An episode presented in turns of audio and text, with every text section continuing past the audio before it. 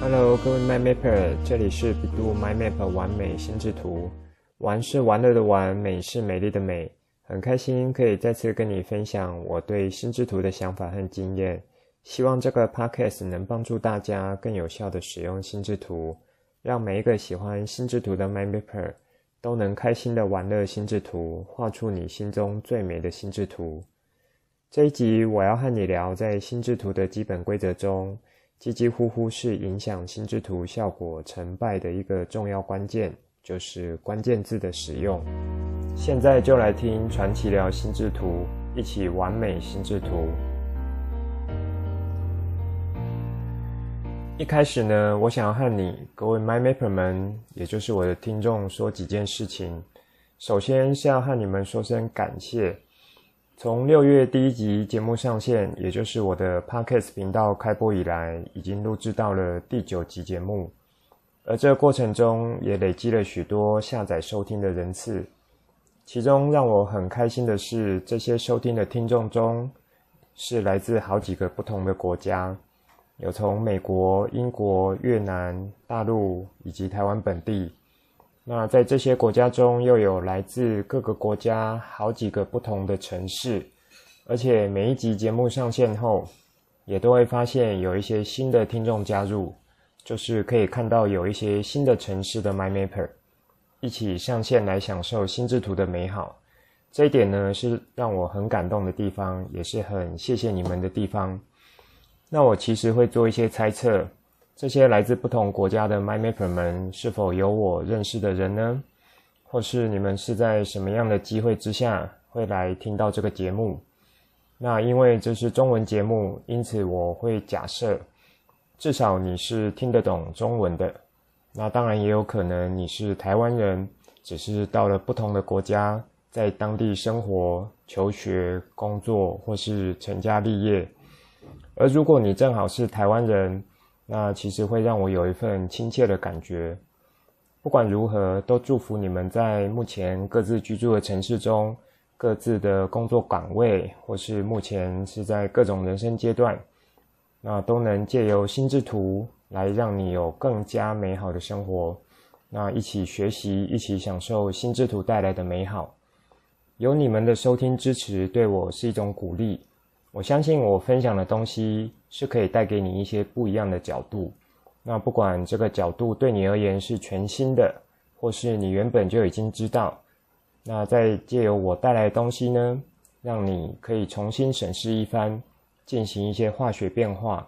那当你呢有开始不一样的角度的时候，自然你的生活就会有一些新的变化，也就会往美好的方向走去。这就算是第一件事情。总之就是感谢你们啦。第二件事情是想要邀请你，MyMapper，不管目前听到这一集的节目，你是新的 MyMapper 还是老的 MyMapper，都很欢迎你和我做更多的互动。像是你可以分享你画的心智图给我，或是你觉得我有某部分的内容让你听不懂，或是觉得我解释错误了，这些都很欢迎来跟我做一些回馈。因为从踏入心智图法的学习开始，到可以很有效的运用，是要持续持续进行练习的。那在练习过程中，一定会有碰到卡关的地方。而当你卡关的时候，我会希望不是只有你一个人在面对问题，因此我会非常乐意的，希望可以借由我过去的经验，来帮助你更快、更有效的去突破你目前遇到的关卡。那有许多初学者或是老手，我这里指的老手是，他可能已经学过或是用过一段时间，但都蛮常会在一些呃，我认为是很核心的观念上没有掌握的那么清楚，因此使用起来就会让心智图可以带给你的效果，也就没有办法凸显得出来。还记得我在前面几集有用一个比喻，就是。心智图就好比一个威力强大的武器，那这个武器会依照你扣下扳机的力道，也就是力量的大小，发出的攻击力不同，这就很有趣了。假设这把武器有设定十种不同等级的攻击力，那你需要运用的就是十种可以扣扳机的力量，把这把武器的功能发挥出来。可是像小朋友，如果连他的手部肌肉还没有发展好，控制力道也还不够，这把威力强大的武器其实是不容易发挥出它的效果。心智图法练习就像是你不断的对思考的力道来做训练。当你可以自由的运用思考的力道，那将这样的力道呢，去灵活运用在心智图上面，收放自如，行云流水。自然呢，心智图可以带给你的效果就会是最好的。因此，第二件事情就是要邀请你，可以在学习的过程中，有任何的问题或是建议呢，都可以和我做询问和讨论。不用觉得说，呃，好像画得不好啦，或是觉得怎么样，因为最早我从一开始学习的时候，也就是这样子走过来。那当然不是只有问题才需要进行互动，如果你在听了我的节目，可能有让你得到一些启发，有一些不一样的想法，甚至让你觉得你的生活也好，工作也好，真的因为学心智图相关的一些东西有一些改变了，那也很欢迎可以来和我分享你的喜悦。最后一件事情呢，是要跟你们做个算是请托吧。如果你在听了我的节目之后，觉得有收获，觉得对你有帮助。不管是观念上或是方法上，希望你可以把这个好节目分享给更多你的亲朋好友，邀请他们一起来用轻松有效的方式学习，以及重新认识心智图。最近呢，我自己有重新听过一遍所有的节目，然后我把速度调得更快了，有到一点八倍速，等于是类似一个重新快速复习的概念。那会让我觉得说，在第二次听的时候，我讲的内容部分可以更有效的串在一起，成为一个蛮具体的画面，就是在脑袋会有一个蛮具体的画面或是结构。所以也请你可以这样子来试试看，因为观念的东西呢，通常第一次听觉得合理，可以接受，好像就 OK 了，可是过没多久就会忘记。这时候，快速复习会是一个很好的方式，来帮你把学过内容进行重整、浓缩、内化。那我是蛮有信心的，我提供的内容都是值得一听再听的。尤其对于你要初学心智图，或是说你已经学过一阵子，而想要有所进步、有所突破、提升到另一个层次，那其实都很适合来听我的节目。所以就是要请你。可以去把这样子的好节目分享给更多你的亲朋好友。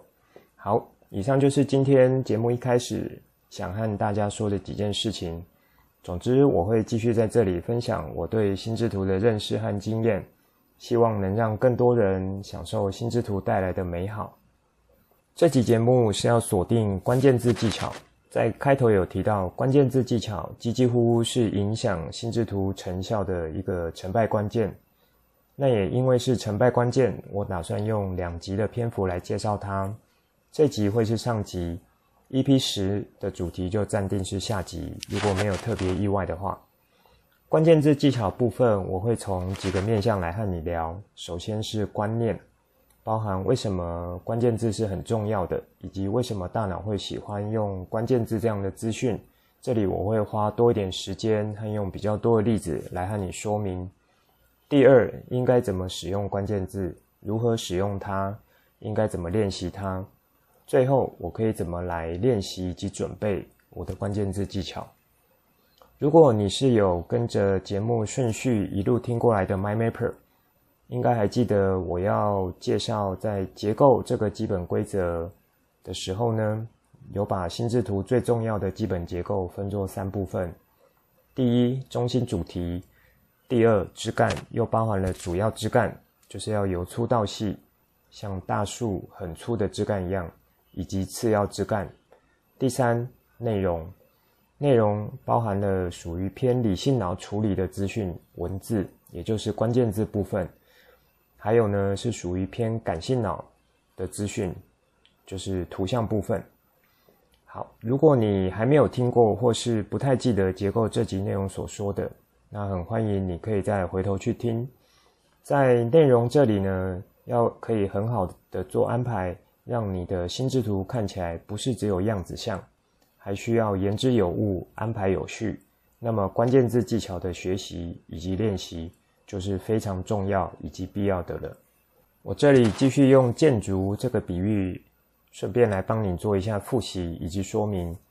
心智图的中心主题有点像是你决定了这栋房子或建筑物的主轴，例如你是要盖透天大楼、商办还是纯住宅，主轴需要先定下来。接着就是枝干，那也就是在建筑物中要撑起这栋建筑物的梁柱，会因为你中心主题不同，枝干的数量、延伸方向这些东西就会不太一样。那再来，你要考虑的是阶层思考与安排，就像一个透天有三楼这样子一个房子好了，你在规划停车多半会放在哪一楼呢？那也就是哪一个阶层的概念，应该是不会放在顶楼吧？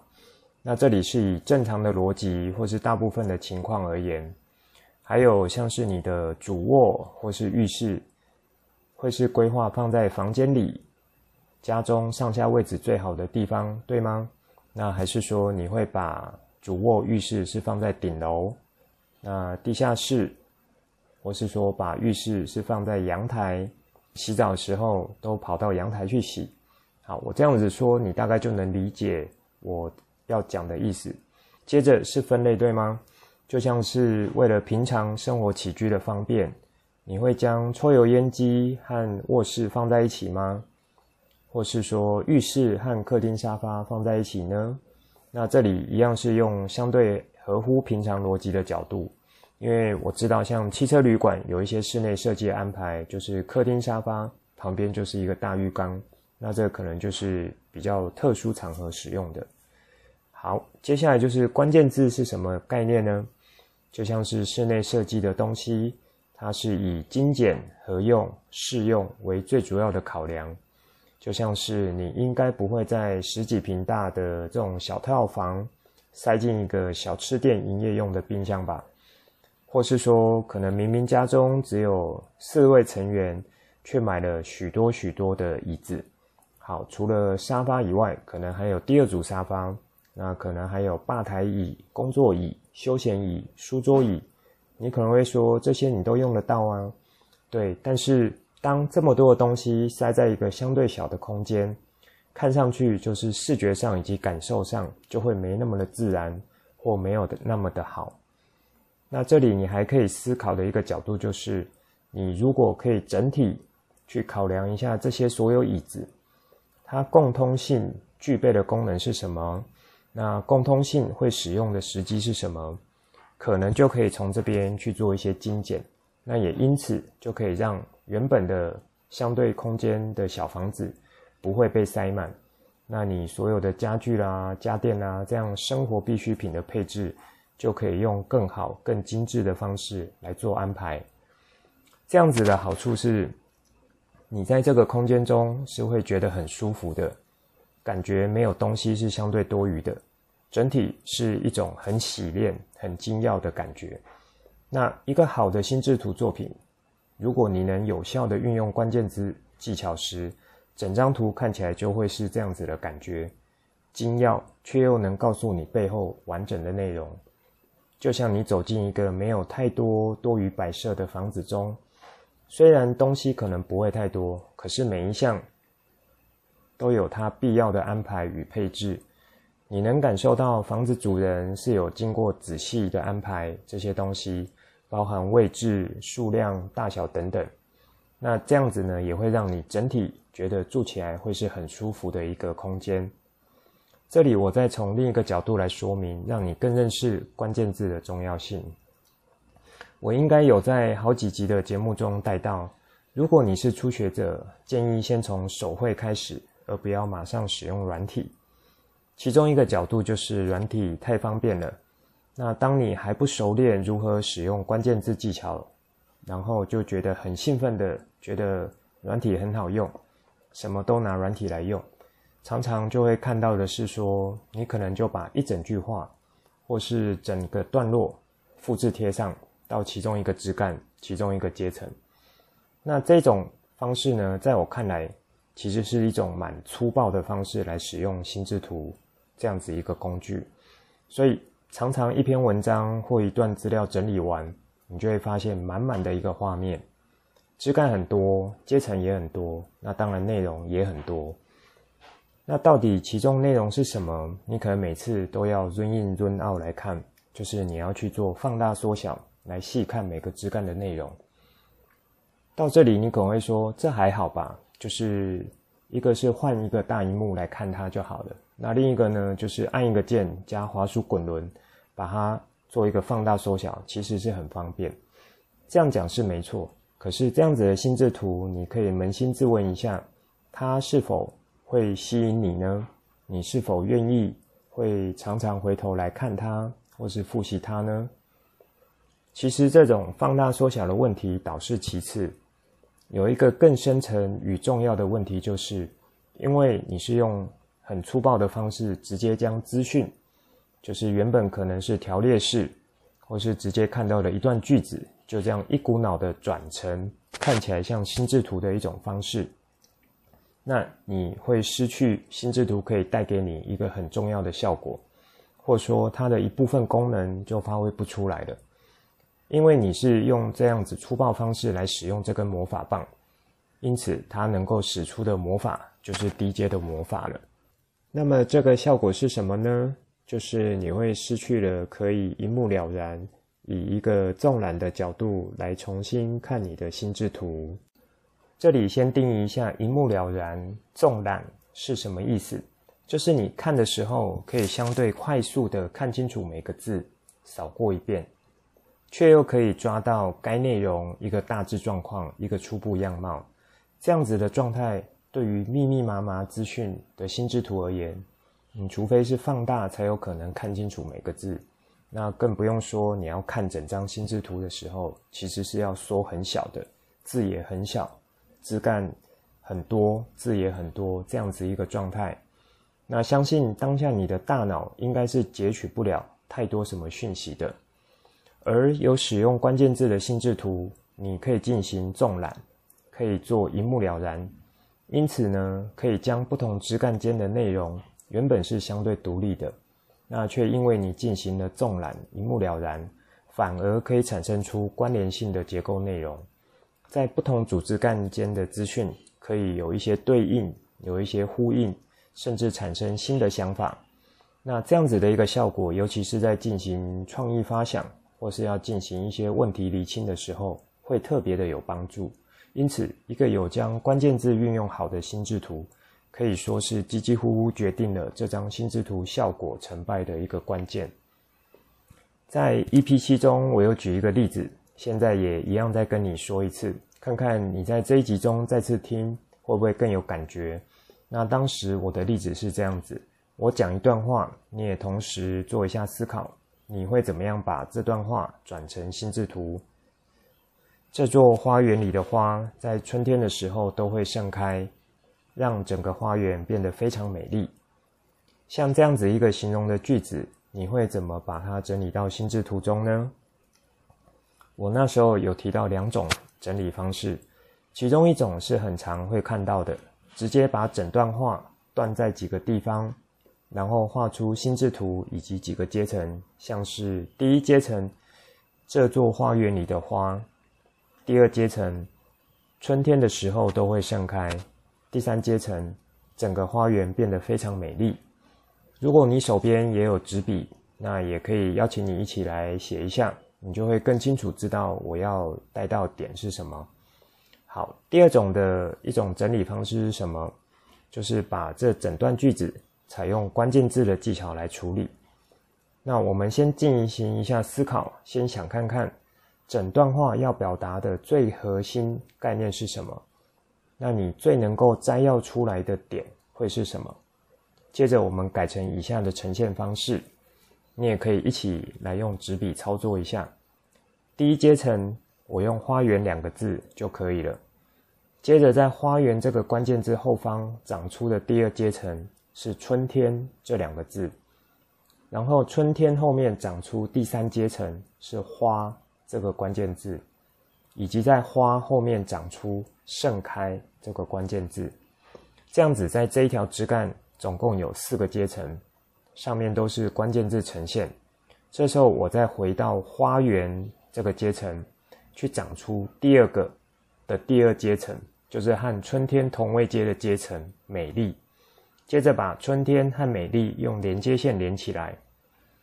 如果你是跟着一起操作，有画出这两种资讯处理的方式，那我相信你就会很清楚我要解释和表达有采用关键字和没有采用关键字的差异性在哪里。当你看着这两种不同的资讯整理方式，第二种有采用关键字技巧方式呢，除了将原本一段话内容有将近三十个字的内容浓缩精简摘要的用九个字来呈现，而其背后的完整意思、情境或是内容，会因为这样子的精简就成为片段吗？你可以去体会一下。那以上我的举例呢，这还是一个相对日常、相对休闲的一段话。那如果你要学习的内容像是课本或是准备考试，例如国考、法条这一类的，它的资讯量是非常非常庞大的。而如果你能够很有效的借由关键字技巧帮助你进行浓缩、精简和摘要的话，那你复习的时候，它的资讯量是会缩小到非常多的，节省效果会非常的大。而你利用这样子的关键字复习，它的脉络其实是相对清楚，所以你虽然读的资讯是少，可是你却可以把背后完整的内容带出来，回想出来。帮助你复习，帮助你考试。光用这个角度去想，你就会觉得，如果在一开始能够好好运用关键字技巧来进行整理，虽然会多花一点时间，可是却是很值得的一件事情了。这里还有连接到另一个点，也就是我在开播第一集就希望带给你的观念：心智图不是只有资料整理的工具，它还是个思考工具。你将我讲的这个观念和上面举例说明的关键字技巧概念放在一起想一下，当你一开始花时间去运用关键字技巧，把原本大量资讯进行简化整理完整的心智图之后，是不是同时在整理的过程中，你是有进行思考的，你是有去想办法做浓缩的？那在这一来一往之间，你就会发现。虽然整理出关键字看起来好像资讯变少了，可是因为你有经过思考，在大脑刻画的深度是有的，对你原本的内容是有印象的、有连结的、有记忆点的，所以反而你之后只有透过关键字来复习，却能够很有效地串起背后相对完整的内容。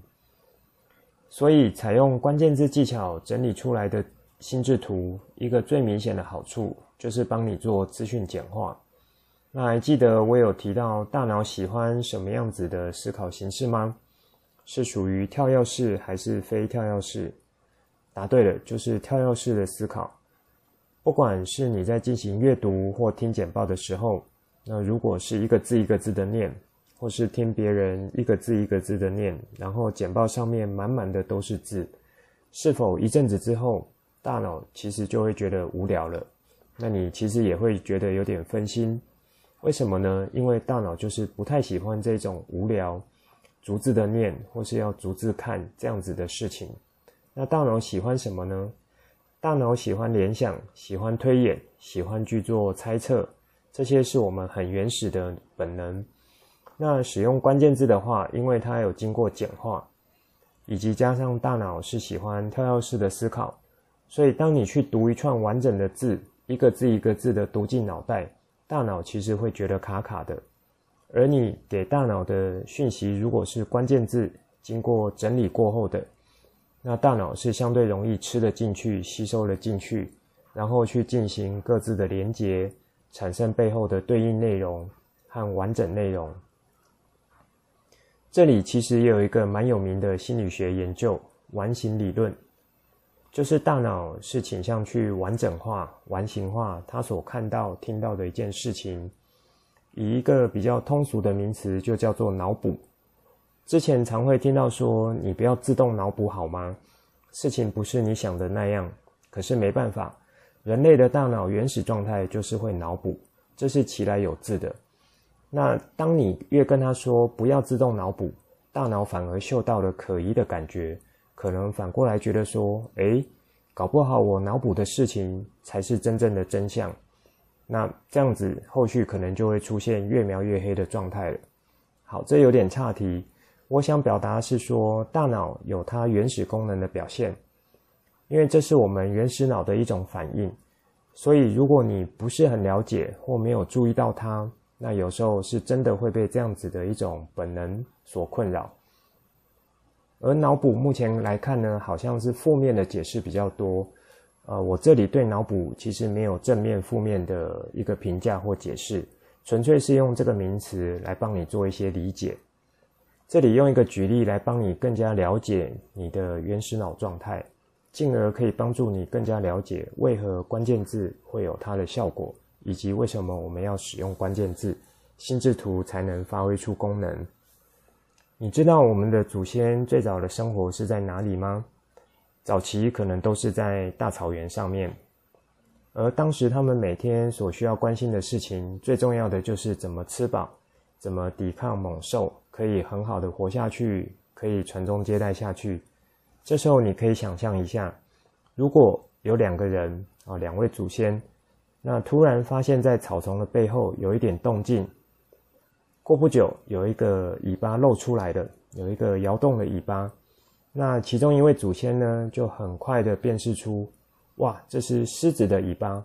那另一个呢，看了半天看不出什么所以然，而第一个人呢，已经拔腿就跑了。第二个人等到狮子露出他的身体还有脸的时候，才惊觉原来这是一只狮子，想要来攻击他们。这时候才想到要跑。你这样子想象一下，这两个人哪一个的生存机会会比较大呢？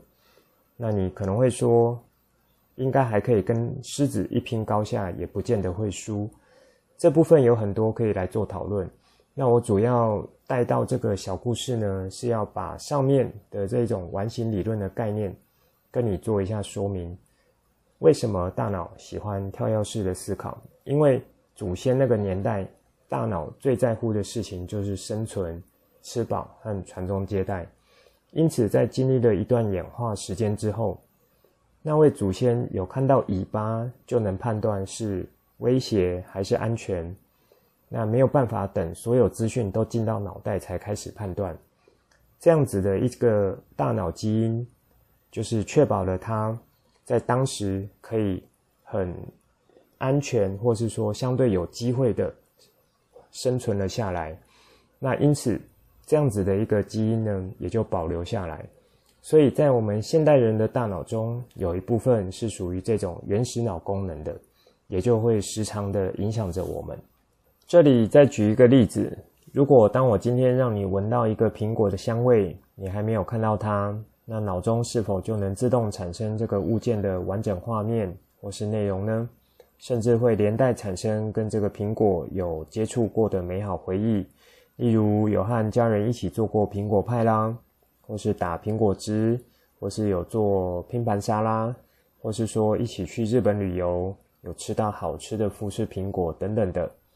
因此，在我们的大脑中，就会有那种能力，是看到一个物件、看到一个资讯、看到一个线索，或是说关键字，就能够蛮快的、蛮完整的、自动的去勾起我们大脑中相对应的连结事物，接着再把这些事物背后更完整的内容、情境、章节或是故事呢，去这样子串起来，把它更完整的带出来。那这里再举一个例子，你可能也会有感觉，就是像我们在清水公园可能会看到的一种踏石阶，就是在小湖或小河中会摆上几颗石头。那你如果要从这一侧到另外一侧，其实是可以不用去铺一条完整的路面，而是透过这样子一个一个的石阶，就可以把我从这一点带到另外一点。那你可以看着你使用关键字所画出来的心智图，是不是就像这样子，一个想法接着一个想法的串下去？那你在看的同时，在看这个关键字的同时，其实你大脑是会自动产生它背后连接的样子。这些东西呢，反而会是大脑比较喜欢的一种资讯形态。那这也就是上面所说，呃，完形理论的角度。那也因为大脑它也喜欢跳跃式的思考，就是透过少少的资讯就能够刺激大脑去看这一个，再接着下一个，看这一个，再接着下一个。那当大脑是受刺激的时候，其实当下它是运转的，那当下是相对活跃的。好，以上就是这一集想分享给大家的东西。最后帮大家整理一下这一集的重点，因为关键字的篇幅比较多，我会分成上下两集，主要和你谈的有三大重点：第一，关键字的观念部分；第二，关键字的使用部分；第三，关键字的准备部分。那么在这集中呢，我花了比较多的篇幅在观念的说明，这也是我制作这个节目的初衷，希望你能够学到比较正确的观念。观念正确了，方法再学都会是比较完整和扎实的。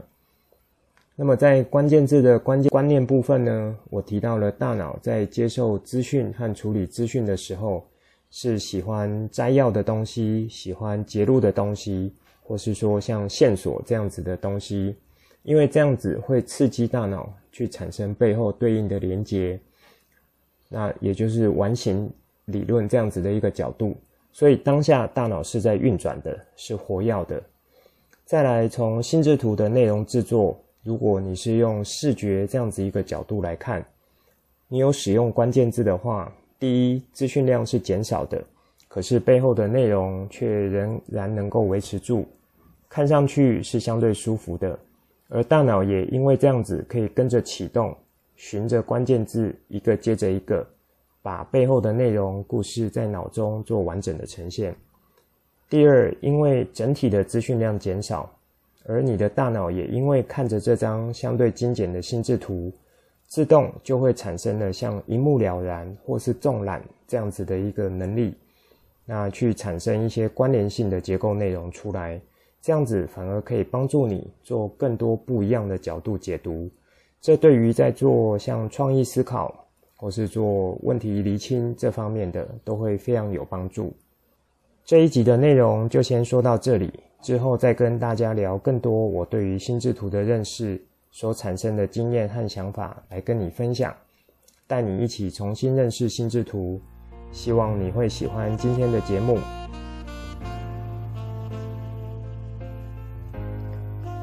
本节目是由 bEDU MindMap 完美心智图制播，我是传奇，你也可以叫我 Coach。欢迎你听了之后有什么想法，可以跟我互动，例如画出心智图，或是留言来跟我分享。节目当中附上官网、脸书还有赖社群资料，可以随时透过这些地方和我做互动。如果你也喜欢这个频道，记得帮我订阅、加给爱心、加分享给亲朋好友，邀请他们一起来享受心智图的美好。我们下次见，拜拜。